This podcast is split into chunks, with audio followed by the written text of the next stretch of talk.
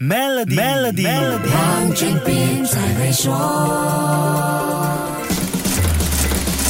你好，我是黄俊斌。如果问你通货膨胀影响有多大，标准答案一定是什么东西都涨价了。再深入一点，就是感觉钱变小了，对不对？通货膨胀究竟有多厉害？这个年代竟然让我们亲眼所见。除了东西涨价、金钱缩水，现在连世界级的上市公司也要元气大伤。二零二二年，世界上最后一家 hold 住两万亿美元市值的上市公司，来到二零二三年也破功了。全球科技股像在去年就一直跌跌撞撞，多。多个科技巨头都保不住之前创下的惊人市值。Apple 是全球范围内唯一把两万亿美元市值撑过二零二二年的美国股市上市企业。可是今年开市第一天，Apple 还是破功了。这意味着世界上没有两万亿美元企业了，这个两万亿美元企业俱乐部也正式瓦解了。当然，股市上上下下有跌也会有涨，只是这样的下跌趋势不知道还会持续多久。还记得二零二二年一月三号，Apple 成为美。国股市史上第一家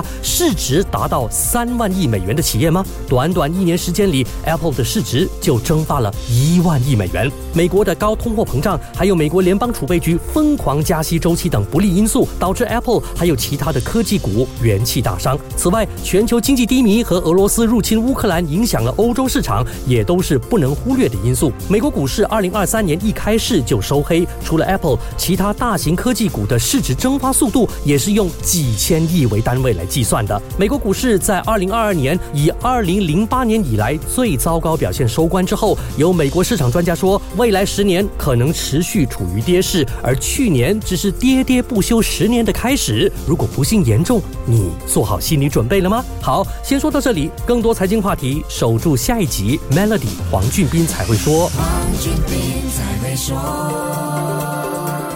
上浏览 maybank.my/cny 二零二三，观看 Maybank 的贺岁短片《喜悦的神秘秘方》。